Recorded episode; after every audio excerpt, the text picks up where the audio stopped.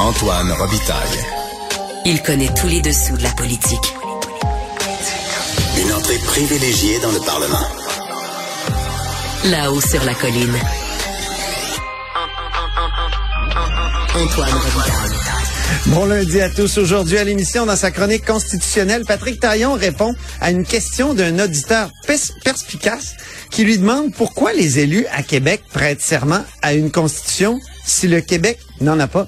En fait, ben, il en a une, répond le prof Taillon, qui nous éclaircit euh, tout ça. Mais d'abord, mais d'abord, c'est l'heure de notre rencontre quotidienne avec notre bureau parlementaire.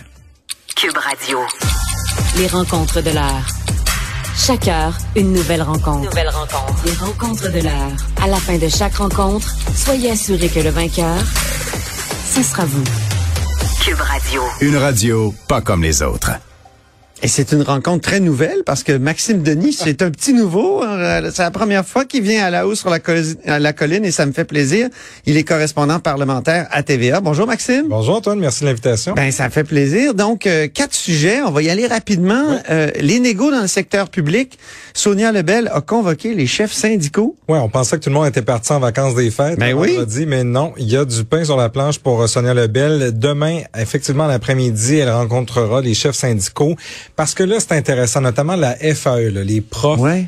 Ils veulent aller chercher jusqu'à 20% de rattrapage parce que en comparaison, les salaires moyens là, sur certains échelons, il y a 20% de différence, euh, Antoine, selon les profs, selon les salaires avec d'autres provinces. OK. Donc, il y en a qui ont quitté le métier, carrément. Pourtant, Monsieur Legault, il arrête pas de nous dire, nous, on a augmenté le- les salaires des profs. On dit qu'il faut vraiment aller chercher par échelon, selon l'âge, selon l'expérience. Ah. Il y en a qui sont assez perdants.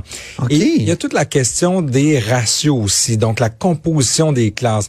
On peut pas dire on va faire des classes plus petites. On manque déjà de profs. Il y a une pénurie de main d'œuvre en ce moment. Donc ça va être quoi la réponse de Québec par rapport à ça? Est-ce qu'on va revoir les élèves en difficulté, les séparer davantage, les éparpiller au travers des classes? Donc ça fait partie des demandes de la FAE. On verra la réponse de Sonia Lebel à tout ça, mais Ben bien oui. sûr qu'il y aura sûrement un embargo, Antoine. À partir de mardi jusqu'à jeudi, là, ça va être dévoilé publiquement. On verra bien la- les, les réactions, mais autant salariales que conditions de travail, tout ça va être euh, ensemble à surveiller cette semaine. Il commence toujours à s'accuser publiquement, puis après ça, ben un soir, on apprend que tout est réglé. Mais dans ce contexte la- d'infa- d'inflation-là, Ouais. Ils ont peut-être un poids, mais publiquement, tu sais, monsieur, madame, tout le monde en arrache aussi. Ils ont signé Ouais. il n'y a pas si longtemps non plus leurs ententes à l'automne l'année passée pour les infirmières notamment. Alors là, le secteur public, euh, est-ce qu'on va pouvoir tenter de débourser davantage pour eux? Ça va être intéressant à voir. Bonne question. Euh, tu nous l'apprenais ce matin, euh, Maxime. Oui. François Legault va rencontrer Justin Trudeau vendredi. Est-ce qu'on sait en gros de quoi ils vont se parler? Ça va être à Montréal. Bien sûr qu'il va être question du déclin du français. hein. Ça a été l'enjeu de l'élection pour François Legault. Il Ouais. a beaucoup misé là-dessus. Donc, qui dit francisation dit immigration, quelque part. Donc, il sera Surtout dans la tête de François Legault. Surtout dans la tête de C'est François comme Legault. euh, un œuf à deux jaunes, là. Ça, ça, ça se sépare pas. Non. Et là, bon, ben, ça va être de voir les fameux transferts en santé. D'ailleurs, au bureau de Jean-Yves Duclos, aujourd'hui, on m'a dit de parler d'investissement en santé et non plus de transfert, Antoine. Ben voyons. Donc, on joue sur les mots.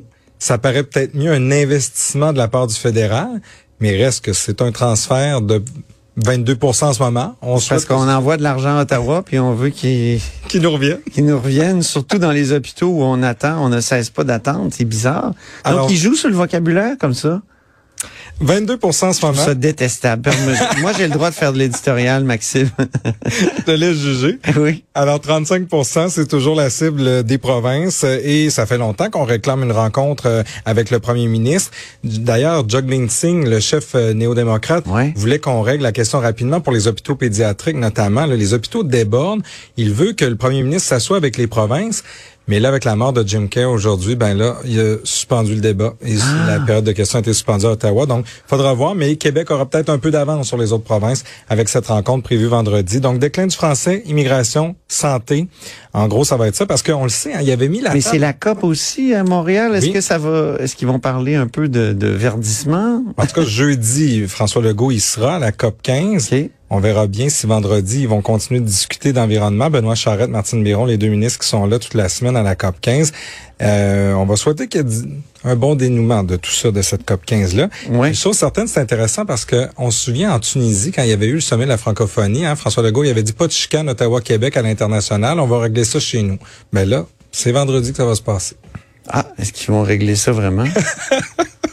c'est vrai, hein, parce que c'est- à l'étranger, ils voulaient pas se disputer. Ben non, ça paraît mal. Ouais. Mais Pas là- devant la visite. Mais c'était eux la visite en l'occurrence. C'est encore pire. hein? C'est encore C'est vrai, c'est comme une chicane de coupe, tu sais, dans un dans un souper. Non, c'est inacceptable. Donc on va voir, c'est euh, ça risque d'être intéressant. Dis-moi, euh, il y a Jean Boulet évidemment, tout le monde en parle aujourd'hui, Ben oui. qui veut protéger les enfants qui travaillent. Puis ce matin, on se le disait dans le bureau, Maxime, on pensait que c'était réglé depuis longtemps. Ah oui. Je sais pas moi depuis euh, euh, c'est qui donc qui travaillait là, dans, dans- au 19e siècle dans un fameux roman là, c'est pas Tom Sawyer ou Oliver Twist? Euh, Oui, c'est ça. non. je, je fais appel à tes connaissances Désolé, littéraires, Maxime. Mais je pensais que tu sais, mon Dieu, tra- le travail des enfants, c'est incroyable que ça revienne euh, sur le tapis. Ben moi, je pensais que c'était 15 ans. Je pensais qu'il y avait une loi pour ça, mais visiblement, le Québec n'a pas d'âge minimum légal en ce moment pour travailler. Il y a six provinces au pays qui en ont, notamment en Colombie-Britannique, c'est 16 ans. OK? Donc, il peut y avoir des ententes. Il peut y avoir, par exemple, si vous habitez sur une ferme, c'est sûr que votre père va vous demander de travailler à 10, 11 ans, 12 Ouais. ans, à un moment donné. Mais il y aura un encadrement peut-être plus sécuritaire. Parce qu'en ce moment, au Québec, les moins de 14 ans, les employeurs doivent demander une autorisation parentale écrite.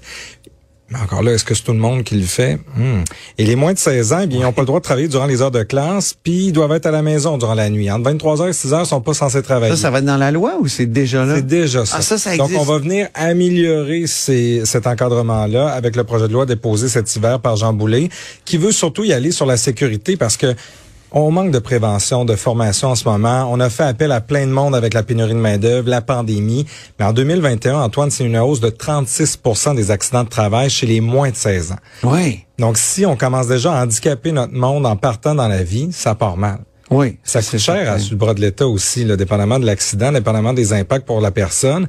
Euh, tu sais, on veut sauver ça. Là. Donc, on veut garder la main-d'œuvre en forme, active, mais aussi les laisser à l'école. Donc, on va vouloir s'assurer qu'il y a un maximum d'heures. Donc là, le rapport déposé aujo- aujourd'hui par le la comité consultatif du travail et de la main-d'œuvre recommande 14 ans comme l'âge général d'admission à l'emploi, mais aussi de limiter à 17 heures par semaine le travail pendant l'année scolaire et par du lundi au vendredi, là, dans la semaine scolaire, 10 heures seulement. Donc, comme ça, on viendrait vraiment mieux clarifier tout le monde. Ben, vous pouvez pas abuser de nos enfants. Ça va être 10 heures pendant la semaine, 7 heures durant la fin de semaine. Et comme ça, vous aurez un maximum de 17 heures de travail pour les 14 ans et plus. Puis on en voit de plus en plus des, Ben oui. très jeunes qui travaillent. Là. Je sais pas si ça t'est arrivé, toi, euh, dans Ben, les dernières qu'en fin semaines. de semaine, ben oui. Ah oui? On reste toujours surpris. Puis même, je me sentais mal. Je me disais, mon Dieu, il y a quel âge cet enfant-là? On, C'était dans quel contexte? dans un restaurant. Un restaurant? Tu vois apparaître le petit bonhomme, tu dis, OK, c'est le fun, il est travaillant, mais il, il a 8 ans, il a 10 ans, il a quel âge, tu sais? Il était à la plonge ou... euh? Oui, il transportait les verres. euh, tu sais, c'est quand même pesant. C'est quand même, ça peut être glissant sur le plancher. Faut pas qu'il, tu sais, faut pas qu'il arrive un bête accident. Ça peut y nuire euh, grandement. Là. Moi, c'était à la quincaillerie. Ah oui, Je suis allé faire couper un bout de tapis euh, pour l'entrée de, de ma maison. c'est lui? qui- Puis euh, c'était oui, puis Ben, le, le, le rouleau de tapis était très très lourd, puis il était comme placé dans le coin de d'une es- d'une espèce de débarras. Écoute, c'est moi qui est allé tirer le, le- le bout de tapis. Je me suis vraiment là, j'ai utilisé mes mes quadriceps. je l'ai aidé parce qu'il pour arrivait pas. Et, et on l'a pris à deux Ben non, pauvre petit. on a mis le rouleau de puis il y avait il y avait comme je dirais 13 14 ans là. Y je pense qu'il euh, il aurait le droit de travailler un peu mais mais il était vraiment pas expérimenté puis je veux te dire ça faisait très longtemps que j'avais vu ça. Euh, tu sais un, un enfant qui, qui travaille, j'ai même aidé à couper avec l'exacto. Il y a quelque chose de beau parce que c'est de l'apprentissage, Oui. des expériences, mais faut qu'il y ait... C'est mieux que de rester sur, sur le sofa Oui. à, à jouer, à, à gamer. Ou quand on voit en France, tu sais, des jeunes qui ont pas de job, qui sont sur le chômage, tu sais, au moins là, il y a de l'ouvrage. Ouais. Il y a des jeunes travaillants qui ont du cœur au ventre là, à un si jeune âge, bravo. Mais il faut quand même que ça soit fait dans une, des conditions Ben sécuritaires. On va écouter Jean Boulet, on a Oui. un extrait. Il y a une croissance qui, qui m'apparaît préoccupante du nombre de réclamations pour accidents de travail et donc des enfants qui font du travail répétitif, qui sont exposés à des contaminants ou de la poussière, qui manipulent des charges lourdes, qui sont dans des environnements qui sont pas sains et sécuritaires.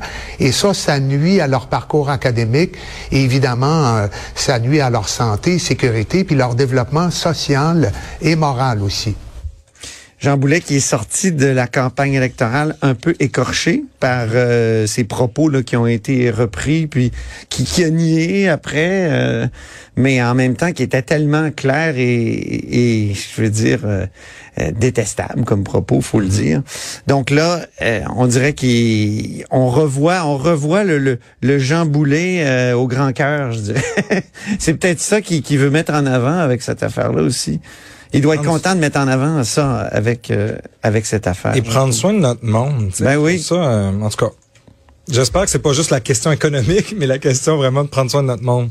Parlons du Mont Sainte-Anne maintenant. Euh, le Mont Sainte-Anne, c'est dramatique là avec euh, les gondoles, euh, comme on les appelle. Là. Mais dans ce temps-là, je pense à Venise. Donc c'est peut-être télé, les télécabines, comme on devrait dire, mais en tout cas au Québec, on dit les gondoles. Qu'est-ce qu'on va faire avec cette montagne? Avec la chute d'une gondole samedi matin. Heureusement, c'était avant l'ouverture des pistes, effectivement. Mais là, c'est de voir Qu'est-ce que Québec peut faire? Parce que le comité Coalition Avenir Mont-Saint-Anne aujourd'hui, là, avec Yvon Charest à sa tête, a demandé une enquête gouvernementale sur la question. On a rencontré Agnès Maltais, l'ex-ministre de la Capitale nationale, qui est dans le dossier depuis longtemps avec sa maman de l'ex-libéral. Les deux réclament que Québec intervienne. Ils sont venus à, la hausse sur la colline ici euh, au mois de mars pour réclamer l'expropriation du Mont-Saint-Anne. Donc, cette affaire-là de, de, de cabine, de télécabine qui tombe, euh, qui s'effondre, là, faut le dire, elle est toute, toute brisée, tordue. Euh, c'est, c'est, donc une autre goutte qui s'ajoute. C'est peut-être la goutte qui fait déborder le vase. Surtout quand on paye 120 dollars pour une journée d'activité, ah euh, c'est sûr que on aimerait ça que d'avoir des équipements, des infrastructures de qualité. On va écouter Agnès Maltin. Oui, puis après ça, ce sera tout. Monsieur Fitzgibbon, ce qu'il fait, c'est qu'il négocie actuellement avec RCR pour renouveler, pour qu'il remette de l'argent de l'équipement. Il n'y a plus personne dans la région puis de sérieux dans le monde du ski, qui croit que RCR va tenir ses engagements. Ça fait deux fois qu'il promet ça. Alors, ce qu'on demande au ministre Fitzgibbon, excusez-moi, je vais dire qu'il ajoute quelque chose à son tableau de chasse, et puis qu'il nous, qu'il enlève des mains de RCR cette montagne qui nous appartient, oui, ben moi aussi je suis d'accord. C'est ce que je plaide dans ma chronique. Demain, moi je reviens encore plus loin en arrière ah à la privatisation du Mont-Saint-Anne. Je trouve que c'est une privatisation qui s'est avérée désastreuse. Mais euh, vous me lirez demain, euh, ben Maxime et les auditeurs. Puis, parce que là, on est en vacances, il veut pas commenter. c'est ça. On va voir ce que Fitzgibbon en pense. Merci beaucoup, Maxime Denis, correspondant parlementaire à TVA. Excellent baptême à la haut sur la colline. Merci.